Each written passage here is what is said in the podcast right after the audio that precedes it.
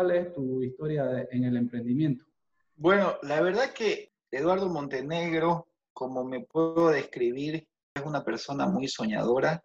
Ya a veces los sueños son sueños tan grandes que tiene Eduardo que, por esos sueños es incómodo eh, a veces poder eh, sobrellevar las cosas. ¿Por qué? Porque uno a veces por querer volar muy alto tiene problemas, pues, ¿no? Eh, ¿Qué es lo que le pasa a un emprendedor? Pero siempre con la fe, siempre con la confianza de que si uno se dedica, si uno se dedica a algo puede lograr grandes cosas, ¿no? Entonces yo me considero un soñador, un loco a veces, como muchos me dicen, si me dicen que eso no funciona, eh, a veces hasta terco hacerlo funcionar, pero siempre tratando de innovar. Me encanta, la verdad que soy muy innovador. No me gusta verlo al redondo, redondo. A veces yo lo puedo hacer cuadrado. Soy una persona que trato de irme siempre por el camino diferente, ¿no? A veces es más fácil irse por, por un camino, pero lo veo que todos se van por ese, entonces yo escojo el otro. A veces meto la pata, pues, ¿no? Como todos, ¿no? Pero soy una persona soñadora ante todo. Gracias, Eduardo, por la respuesta. ¿Qué consideras que en tu camino como emprendedor has hecho bien y qué consideras que has hecho mal? A ver, yo creo que de las cosas buenas que he hecho en estos emprendimientos, que más adelante les voy a comentar, ha sido el lanzarme, ¿no? El lanzarme eh, siempre, cuando he empezado un emprendimiento, me gusta investigar acerca del emprendimiento, como estábamos conversando anteriormente con Israel, las cosas ya están todas creadas, ya es muy raro, muy complicado crear algo nuevo.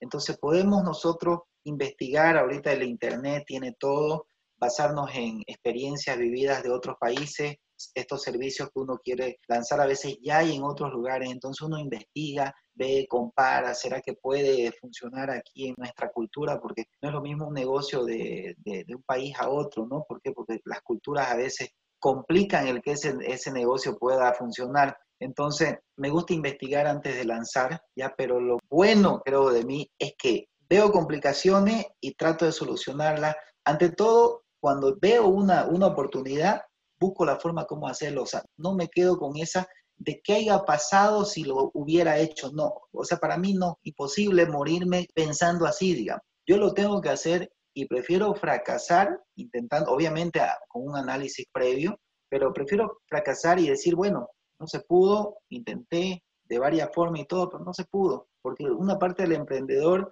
que tiene que ser muy amigo es del fracaso. Ya, el emprendedor debe tener un porcentaje en su cabeza de fracaso. ¿Para qué? Para que uno cuando fracase no le suene muy fuerte ese fracaso, más bien uno esté no acostumbrado, digamos, ¿no? Pero uno tenga como posibilidad el fracaso.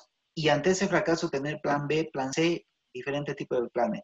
Sin embargo, cuando uno se mete a algo y está completamente seguro que le va a ir bien, te viene el fracaso y es como si fuera un una puñalada que no sabes ni qué hacer, lo único que te pones a lamentar y listo, no es así. Entonces, una de mis principales cosas es que, que me he decidido, lo he hecho, en el camino he remado, remado hasta encontrar la fórmula, se puede decir, encontrar la fórmula y ya estos tiempos cambian, tenés que volver a rehacerla la fórmula y ya te cambia de nuevo. Es continuamente, es un trabajo del emprendedor. A mí me gusta ese, ese camino, o sea, me gusta las cosas que suben, bajan, suben, bajan. No puede estar estático, digamos, ¿no? Entonces es una de las cosas buenas. Gracias, Eduardo. Y sí, es la verdad, los emprendedores no pueden ser ajenos a la situación que se vive, aún esta sea una de las más complicadas que existen. Un punto de partida es entender muy bien en qué situación está la persona y está bien ser soñador, pero hay momentos para todo, ¿no? Hay momentos para soñar, hay momentos para planear y hay momentos para evaluar las cosas realmente como son. Entonces, esto de evaluar los riesgos que hay y además de ello, podemos evaluar todos los riesgos antes de, emprender, pero evidentemente no lo vamos a cubrir todo y nos van a pasar muchas cosas que no hemos previsto y en el momento que nos pasen es muy, muy, muy importante poder tener la capacidad de reacción. Mientras más rápido el emprendedor pueda reaccionar, va a poder mitigar o va a poder manejar este riesgo de mejor manera, ¿no? Y además de ello, ser consciente, medir, tomar conciencia de la situación, ver los motivos, ver cómo se solucionó, ayuda a que en un futuro ese riesgo no se vuelva a repetir o si se vuelve a repetir sepamos rápidamente cómo reaccionar. Y la próxima pregunta sería, cuando uno hace emprendimiento afecta el qué dirán? Bueno, la verdad que sí. En esa pregunta hay diferentes tipos de casos. Cuando iniciamos con mi esposa el primer emprendimiento que fue Punto Evento, que lo iniciamos muy chico, digamos, muy pequeño. Yo incluso estaba trabajando y lo hacía, y lo hacíamos entre eh, mi esposa y, yo, digamos. Entonces, a un comienzo tuvimos como que ese, que dirán, estos están como que repartiendo mesas y sillas. Entonces, como que a mi esposa tal vez, tal vez le afectó un poquito, porque ella también acostumbrada a, trabajar en, en, oficina, en banco, ¿no? Entonces, pero, pero no nos dejamos, el sueño era más grande, tenemos que saber que uno empieza chico, pues, ¿no? Uno va a empezar de cero.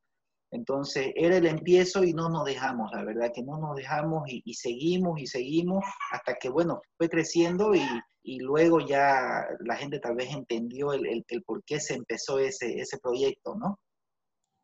Claro. Ahí complementando esa pregunta, Eduardo, y siendo más directo tal vez, ¿hay vergüenza al comenzar? O sea, quiero, tal vez hoy, tal vez hoy, digamos, con toda la experiencia que ya tenés, es muy diferente tu forma de verlo. Pero acordate un poquito, tal vez, cuando estabas comenzando recién, este, ¿había vergüenza? ¿Y, qué mensaje un poco podés darle a, a, a, los nuevos, a la gente que viene, digamos, a querer hacer emprendimiento, desde esa experiencia que has tenido? Mira, la verdad, yo te digo la verdad, yo no sé, yo creo que podría haber vergüenza, pero cuando vos tenés, como quien dice, esa pasión, esas ganas, ese, eso de, o sea, hasta se puede decir esa corazonada de que es lo que tenés que hacer, o sea, que es tu convicción.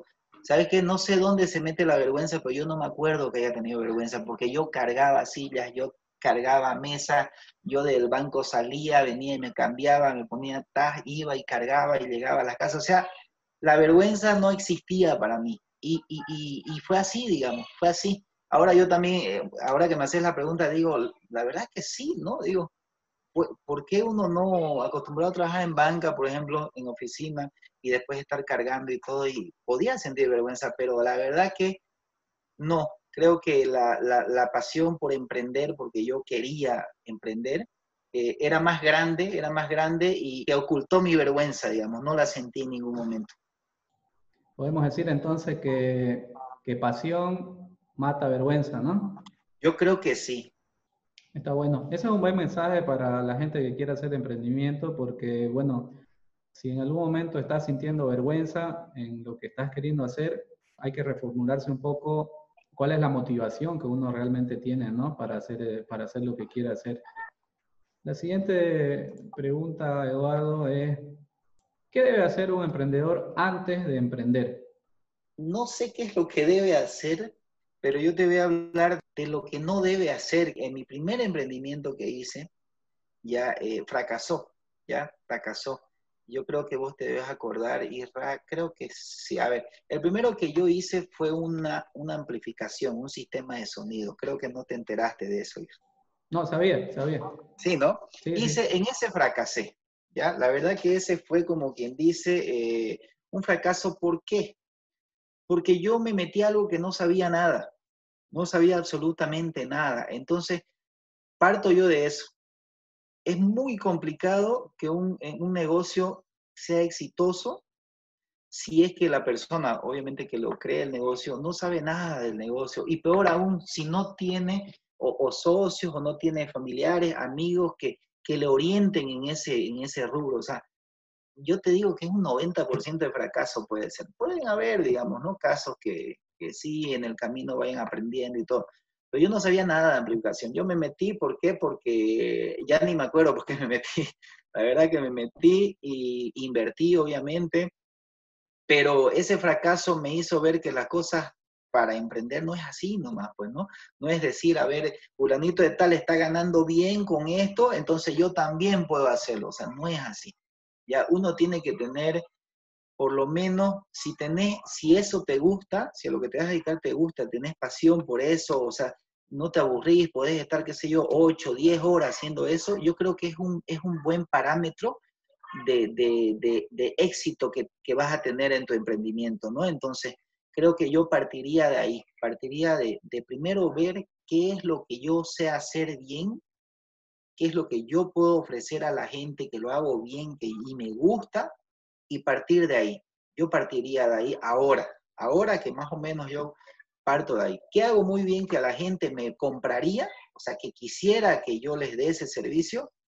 También hay que ponerse a pensar si, si eso que te pagarían te ayudaría a vos para poder este, también vivir, pues no sobrevivir, porque hay muchas cosas que a veces uno se dedica a hacer, puedes tener un hobby, pero que no te, no te trae, pues, no, no, no te pueden pagar por eso, ¿no? No te trae contribución económica, ¿no? Entonces, que en muchos casos pasa. Ahora, cuando voy a emprender algo, lo primero que hago, ahora yo me puedo meter al tema de restaurante, como ya me he metido, no me quedo de otra, pero no sabía nada de restaurante.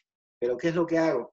Me busco a un aliado que es chef, digamos, y le digo, vení, hagamos entonces, él me da todo lo bueno que tiene él, su conocimiento y todo, y yo pongo la otra parte.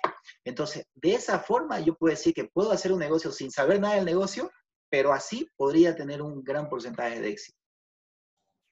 Así es, creo que, creo que has dado un poco en el clavo y creo que estás dando un poco en el clavo de lo que yo quería, ¿no? Que yo quería ese concepto eh, vivencial, ese concepto propio que no lo podemos encontrar en los libros, ¿no? Ese concepto de que nos dice qué hacer antes de iniciar una empresa, porque todo el mundo nos va a decir hay que hacer un plan de negocio, hay que hacer las proyecciones, hay que sacar, eh, eh, si, si, es un financiero nos va a decir tenés que sacar el BAN, la TIR, este, ver si el proyecto es rentable en determinado tiempo, si hay fuente de financiamiento, etcétera, ¿no? Pero no es, esa no es la idea, ¿no? La idea justamente era tener ese concepto, ese concepto de la vivencia, ese concepto de la experiencia.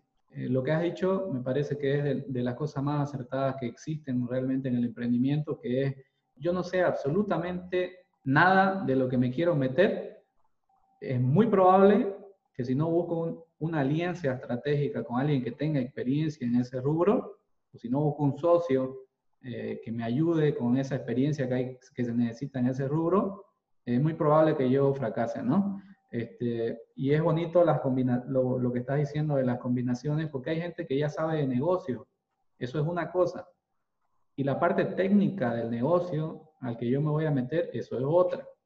¿Ya? Eso, eso tienen que entender un poco los emprendedores y la misma gente del negocio.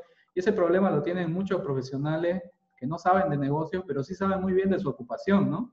Médicos, este, arquitectos, eh, muchos profesionales independientes que sí saben muy bien de su, de su profesión, pero a la hora de, de entrar en una, en una actividad comercial, porque así lo es, abren su consultorio o abren su oficina para hacer este trabajo, les es muy complicado manejarse desde el punto de vista del negocio, porque no tienen esa formación de, de negocio y tienen igualmente que en el camino ir aprendiendo y van tropezando y muchas veces sus emprendimientos caen o fracasan porque no tienen esa otra parte que les hace falta a ellos, ¿no? En este caso vos ya sabes de negocios y podés decir, sé, sé un poco manejar negocios, puedo meterme en diferentes rubros, pero también está muy claro que necesitas esa parte técnica del rubro, ¿no? O sea, esa, ese, esa expertise de, de que si es en restaurante necesitas a alguien que sepa de, gastronomía, ¿no? Que sepa de, de, las preparaciones, los ingredientes, la calidad, los, los, perecederos, la forma de manejo, etcétera, etcétera, un montón de cosas que deben haber.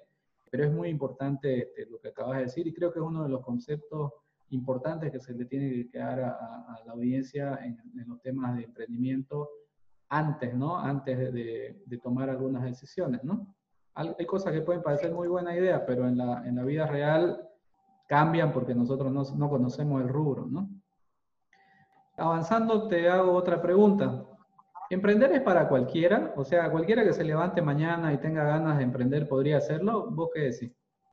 Me, voy a acordar de un gran amigo que era lo que decía, que lo, lo, lo, lo vas a recordar, Israel, Luis Fernando Guzmán, ¿cómo es lo que decía? Eh, todo está permitido, mas no todo te conviene. ¿no? Entonces, me acuerdo que decía eso, ¿no? Entonces, la verdad que no todos, no todos tal vez este, nacen para emprender, pero, pero pueden hacerse, digamos, ¿no? Y lo mismo, un emprendedor puede ser que nazca para emprender, pero en el camino tropezó tanto que se acobarda, digamos, ¿no? Entonces, no hay ni uno ni la otra, digamos.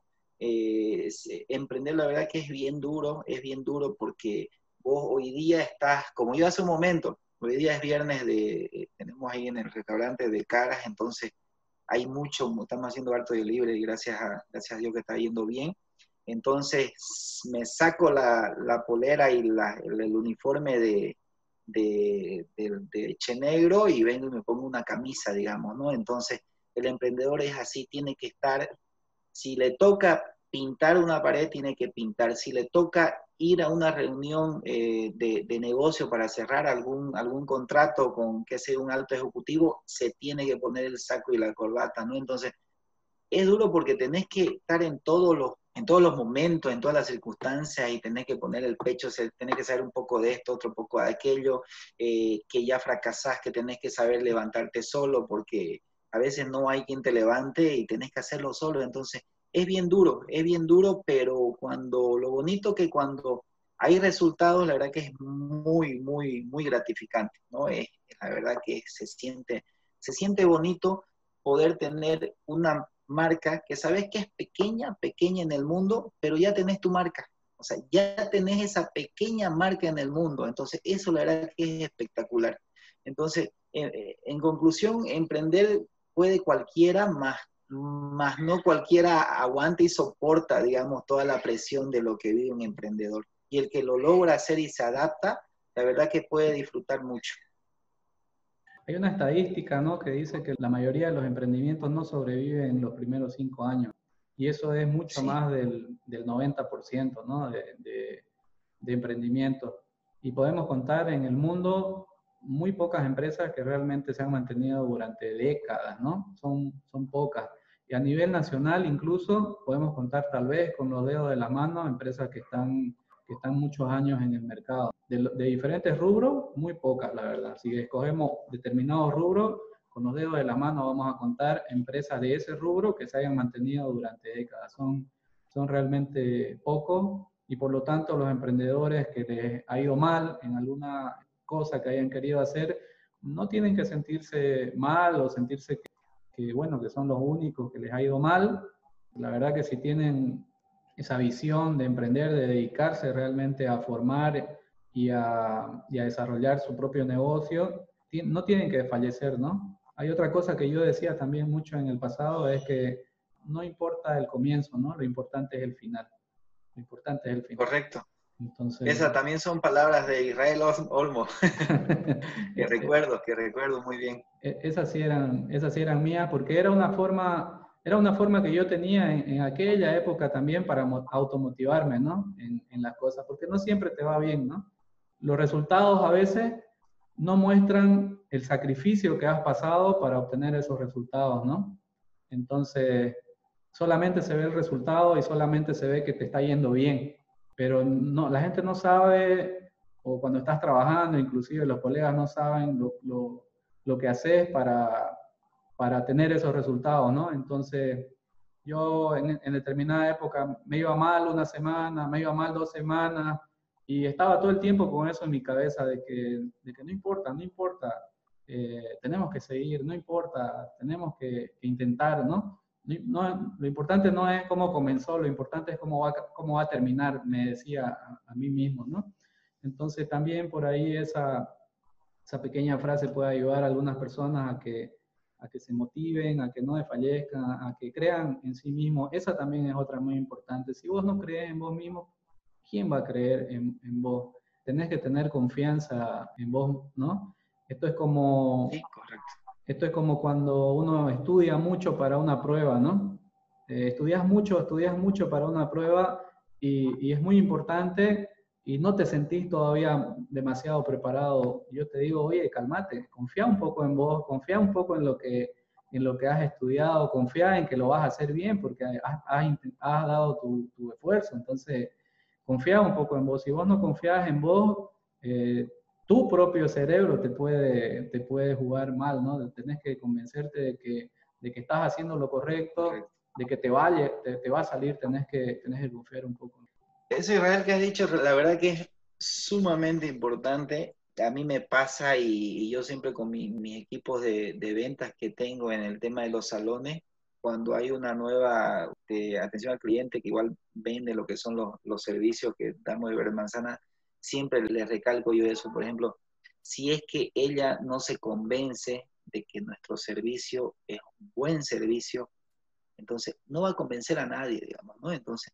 va también por esa parte. Si uno no cree, no confía en lo que está tratando de vender o de asesorar, eh, o sea, no vas a poder, no vas a poder venderlo, digamos, ¿no? Entonces, eso que comentabas, este, lo complemento con esa vivencia. Me ha pasado muchísimo a mí. Tengo este, los mejores vendedores de que venden paquetes de bodas, por ejemplo. Cuando le ha tocado el momento de casarse, ellos a ciegas se casan en el salón. ¿Por qué? Porque les encanta entonces ellos lo que hacen es transmitir esa experiencia que tuvieron con su boda en Verde Manzana. ¿Sabe qué? Los venden, los escucho y soy capaz de casarme nuevo, porque de verdad que lo hacen espectacular, digamos, ¿no? Entonces es una de las principales cosas, creo que al momento de emprender, que si vos no estás enamorado de tu servicio, de tu producto, o sea, no lo ves que es bueno, que va a ayudar, es muy difícil que lo vendas. Eh, te hago la siguiente pregunta. ¿Qué pasa en la familia cuando una persona, ya sea hombre o mujer, comunica que se va a lanzar al emprendimiento? La verdad que hay también diferentes casos. Creo que es complicado cuando tu familia está acostumbrada a que sus principales eh, ingresos sean de, de, asalariado, pues, ¿no? Entonces, ahí, ahí es complicado. Yo creo que para el emprendedor ahí se le complica un poquito. ¿Por qué? Porque la mente de, de los familiares está un poco cerrada, se puede decir, ¿no? A que la única forma de obtener ingreso es por medio de un trabajo, ¿no? Entonces lo único que te dicen es que tenés que buscar un buen trabajo, cuidar tu trabajo y bueno, y todos los meses vas a esperar tu sueldo, pues, ¿no? Entonces cuando uno le sale con que va a emprender, ellos no es que no es que sean malos y no quieran que uno emprenda, sino que les da miedo que uno fracase y entonces pierda su tiempo, pierda dinero, ¿no? Entonces se preocupan por uno porque realmente a uno lo quieren, pues, ¿no? Entonces, uno ya lo toma mal, digamos, ¿no? Que no quieren que emprenda. Entonces, es un gran problema ese Israel. La verdad que es uno de los grandes problemas que, que se tropieza el emprendedor. Y, y, yo creo que en esta, en esta parte el error que cometen tal vez son los familiares, porque no es la única forma de generar ingresos el, el, el, del asalariado, digamos. Hay personas que les gusta, que han nacido para emprender, que no se sienten cómodos incluso estando en un trabajo, hay otros que hacen las dos cosas a la vez, ¿no? Pero hay diversos tipos de personas, entonces creo que es el momento de entender de que hay un mundo de emprendedores, hay un mundo de personas que desempeñan los mejores cargos o, hacen un trabajo espectacular en empresas, porque también ser asalariado no es malo. Yo soy emprendedor, no voy a decir, no, mejor es ser emprendedor, no. Hay asalariados, hay personas que trabajan en empresas y son buenísimos, hacen grandes cosas, junto con la empresa. Entonces, ambas cosas son buenas. Entonces, uno tiene que decidir cuál es el rol que va a desempeñar en esta vida y, los familiares lo que deben hacer es apoyar, pues, ¿no? Apoyar a la decisión que está tomando la persona. Obviamente que hay recomendaciones, ¿no? Del papá, de la mamá, hijo, esto, esto, esto, pero uno también tiene que escucharla, porque uno de los problemas también que uno tiene como emprendedor es que a veces ya tiene éxito en un, un emprendimiento y ya cree que lo sabe todo y no, y los demás no emprendieron nada y no saben nada y, uno se ciega. Hay que también tener los ojos abiertos y ser un poco, se puede decir hasta, no sé si la palabra sería un poco humilde tal vez, de que uno aprende todos los días y hasta uno puede aprender de una persona que es eh, asalariada, que trabaja con una empresa, que nunca ha hecho un emprendimiento, también puede aprender. Tiene muchas cosas, demasiadas cosas que uno puede aprender y sacar de esa persona mucho provecho. Es imposible que una persona tenga todo el conocimiento del mundo, ¿no? Es posible que una persona a lo largo de toda su trayectoria como emprendedor ni siquiera abarque todos los conocimientos de su propio rubro, ¿no? Porque de hecho todos los días aparecen cosas que no hemos visto y no, no estamos preparados para saber cómo competir. Y eso para muestra un botón, ¿no? Antes de la pandemia seguramente había mucha gente muy segura de, de su forma de administrar sus negocios, y muy seguras de sus planes de negocio y seguramente muy seguras de sus proyecciones para el año 2020, ¿no? Entonces, para muestra un botón que seguramente todos han quedado desencajados y no han sabido cómo al principio reaccionar y seguramente que con el tiempo el emprendedor nuevamente se vuelve a poner el overall, vuelve a aprender de sus errores, vuelve a investigar, encuentra la manera de, de seguir y bueno, ahí está el claro ejemplo. Tal vez para complementar lo que estábamos diciendo, ahora vamos a decir al contrario, ¿no? Eh, tal vez no todos han nacido para ser asalariados, ¿no? Y el emprendedor, en el fondo, lo sabe. El emprendedor que al final va a terminar haciendo emprendedurismo, sabe que no ha nacido para ser un asalariado. ¿Por qué? Porque como vos decías en su momento, se siente incómodo, ¿no? Se siente un poco incómodo cuando está como asalariado y no es porque para él sea algo que no tiene lógica, sino porque tiene esas ganas de hacer algo propio porque tiene esas ganas de, superar sus propios límites, porque siente que tiene capacidad para hacer más cosas. Entonces hay algo que lo llama siempre a querer hacer cosas nuevas y es lo que vos decías, no puedo estar parado, siempre tengo que estar tratando de ver qué hacer, cómo investigar una cosa, investigar otra. Entonces el emprendedor siempre va a tener esa iniciativa de estar explorando nuevas cosas, aprendiendo nuevas cosas, ¿no? Sí, correcto. Al revés ahora, tal vez el emprendedor no ha nacido para ser asalariado y si lo es, no es tan feliz como... No está cómodo, sí, correcto.